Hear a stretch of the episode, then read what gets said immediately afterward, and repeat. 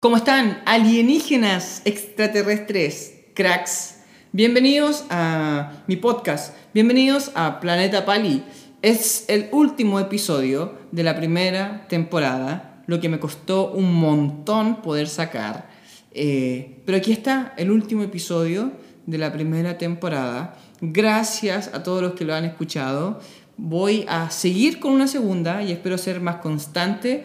Voy a hablar la segunda al menos acerca de Enneagrama. Sé que muchos de los que escuchan eh, ya saben, ya entienden, ya lo conocen, pero también hay una importante cantidad de personas que me escuchan que estoy seguro que no tienen idea. Así que me gustaría tomar un poquitito ese tema, poder conversarlo y también, no lo sé, ahí jugar un poco, hablar acerca de conozco a un tipo 4, conozco a un tipo 7. Así que si te interesa seguir escuchando este podcast, te invito a que lo puedas compartir para que más gente lo escuche y poder seguir creciendo como, como podcast, como comunidad, no lo sé. Pero vamos a ir a este capítulo, el último de la primera temporada, como ya lo dije, y lleva por nombre Comida. Todo planeta tiene su, tiene su manera en que come, no solamente con cubiertos, sino que me refiero a lo que come, ¿correcto? O sea, tú vas a Asia, no he ido, pero vi un video de gente comiendo, así como en una vega cualquiera, en una feria cualquiera, comiendo ratones, todos en un mostrador, perros, cosas y animales que yo jamás pensaría que se comen.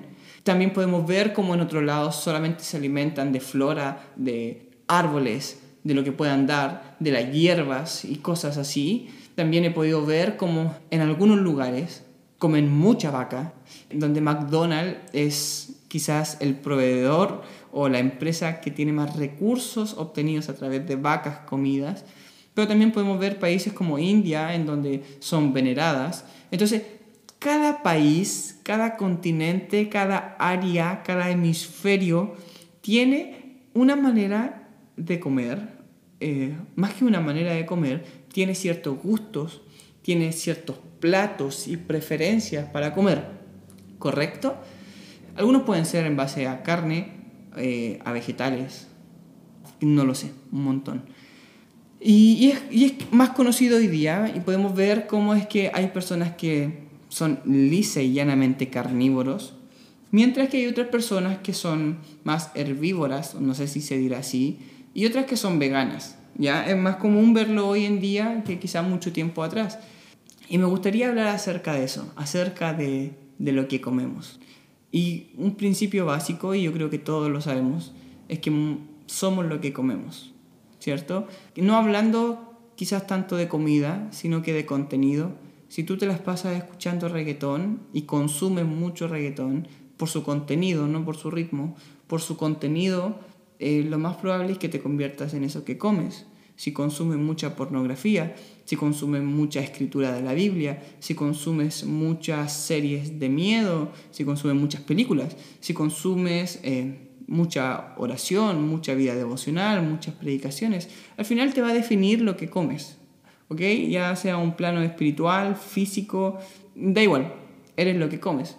Mira, en Génesis 1, 27 dice que Dios creó al ser humano a su imago Dei, correcto, su imagen, la imagen de Dios, al ser humano como hombre y mujer lo creó. Y, le dijo estas palabras, sean fructíferos, multiplíquense, llenen la tierra, sométanla, y dice, y dominen a los peces y a las aves y a los reptiles que están en el suelo.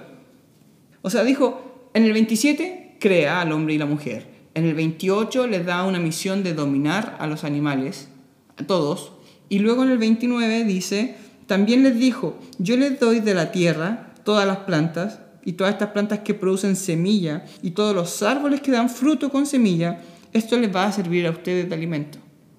¿Te das cuenta que a través de la escritura lo que nos está diciendo es que dentro del primer plan de Dios nunca estuvo que el hombre fuera un carnívoro, sino más bien un vegetariano o un vegano. Pero déjame explicarte solamente estos tres tipos de personas en base a lo que comen. El carnívoro en realidad no es que se llame carnívoro, sino que son las personas que están que comen de todo, eh, vegetal, fruta, verdura, carne de chancho, carne de vaca y no lo sé, un montón de cosas, no, no se limitan mucho con el tema de la comida, lo que es tradicional en su país y da igual.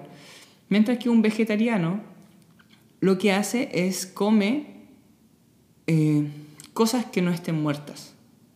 Por ejemplo, si no van a comer carne porque viene de un animal eh, y lo tuvieron que matar para eso, nada que tenga que ver con sangre ni con ese tipo de cosas, eh, porque, pero sí comen otras cosas que vienen procesadas, por ejemplo, como la leche, el queso, yogur, no lo sé.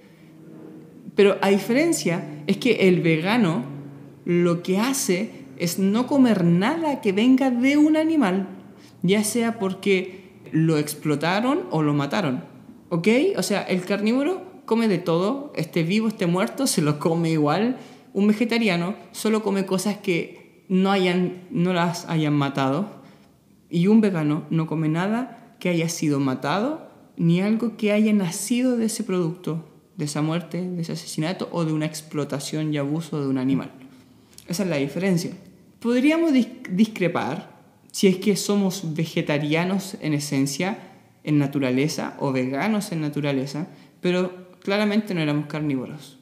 De hecho, si tú analizas o si tú pones, encierras a un niño chico junto con un conejo y una zanahoria, lo más probable es que en su naturaleza se coma la zanahoria y acaricia al conejo.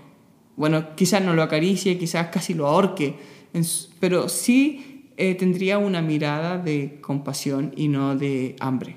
En cambio, con una zanahoria lo más probable es que le dé hambre y se coma la zanahoria. Porque en nuestra esencia más básica somos vegetarianos o veganos, da, da igual eso, pero claramente no carnívoros.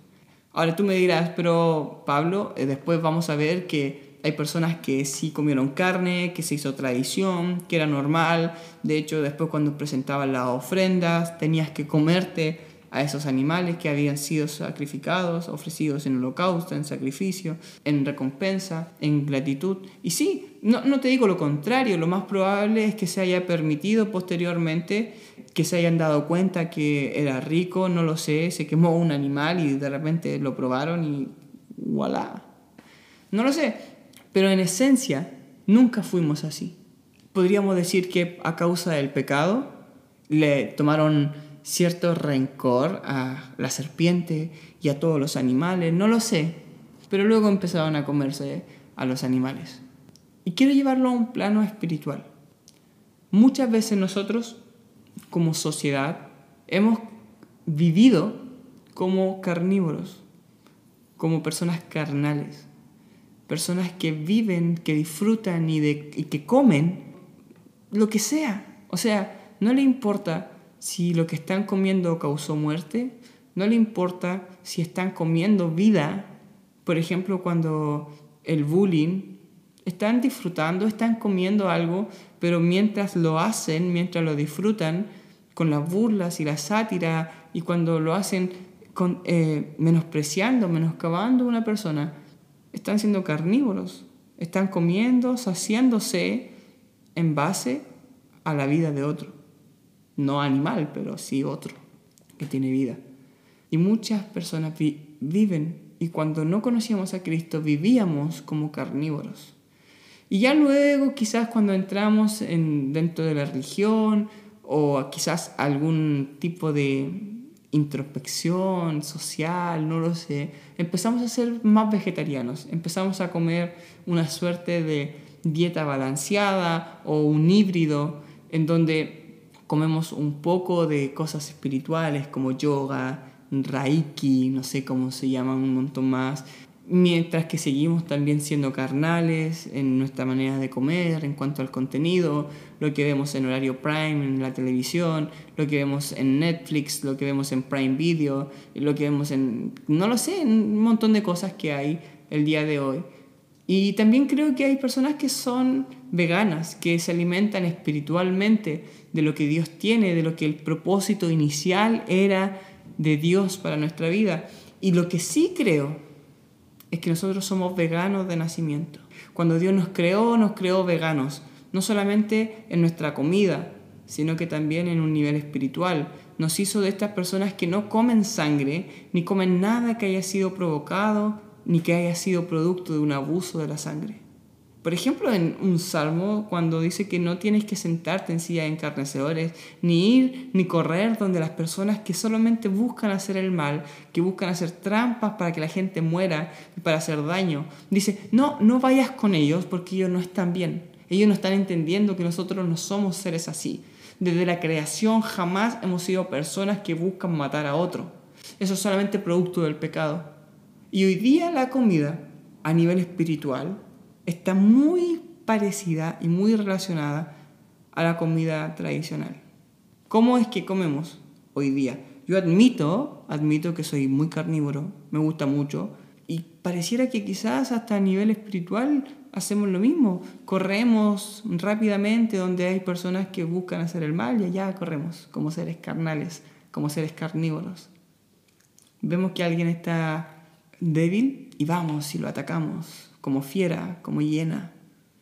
O a lo mejor podemos ser hasta vegetarianos, en donde quizás no comemos cosas muertas, quizás no dañamos a la gente directamente, pero sí estamos comiendo y alimentándonos de productos procesados del abuso. Y aquí es donde entra el tema de Netflix, por ejemplo, en donde personalmente creo que estaríamos tomando una partida vegetariana respecto a este tema. Quizás no estamos, eh, y déjame contextualizarte un poco, hubo una serie de Netflix en donde pareciera que se burla de la imagen de Jesucristo y le da un valor y un toque homosexual a la figura de Jesús.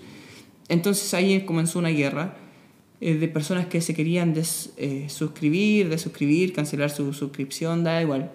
Yo creo que el hecho de que no te hayas salido está siendo de alguna manera vegetariano porque sí, tú no, no, pasaste dinero para que produjeran eso, ni para dañar la imagen de Jesucristo, eh, pero sí estás de alguna manera consumiendo algo que ha sido procesado de eso. Entonces, en lo personal, me cancelé mi suscripción de Netflix. No, no digo que estoy bien, ni te digo que tienes que hacerlo igual que yo, solamente estoy diciendo lo que yo hice cancelé mi suscripción de Netflix y me suscribí en Prime Video de Amazon. Creo que también tiene ese tema, pero fue mi manera de protestar y, ya está. Pero nosotros somos seres en esencia veganos, en esencia veganos, en esencia veganos. Eso es lo que creo personalmente. Y déjame terminar con, con Hechos, creo que es Hechos 13, eh, o por ahí 10, 13 en donde Pedro tuvo esa visión, y está en el 10, 9, que empieza a decir que iba caminando eh, hacia, no recuerdo la ciudad donde tenía que ir, pero iba camino a casa de Cornelio.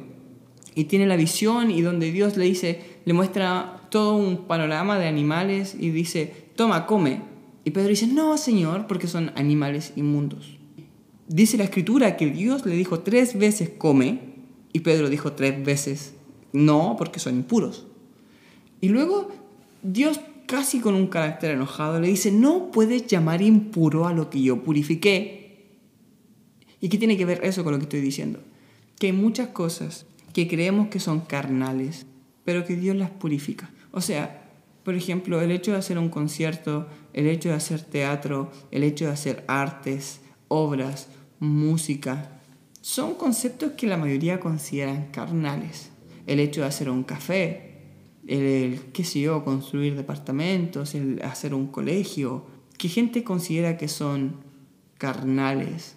Dios dice, no llames carnal a estas cosas que yo ya he purificado. Y aquí donde está el problema, creo, a priori, que donde se estancan las iglesias, en que creen que toda la carne es inmunda.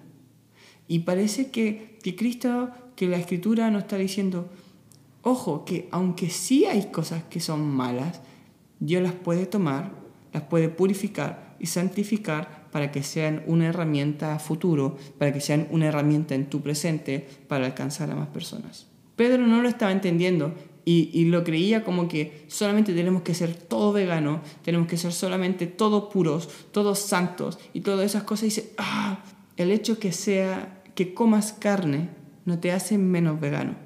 Y eso es lo que tenemos que entender y es muy complicado, no quiero ahondar mucho porque para mí es muy complicado, pero hay cosas que son de la carne que santificadas en Dios pueden ser una herramienta. Y parte del enneagrama también tiene esto, que hay cosas que parecieran ser de la carne, pero es que si las sabes purificar para Cristo, se vuelven en una herramienta totalmente potencializadora de tu visión, de tu liderazgo, de los sueños que tiene Dios para tu vida y así.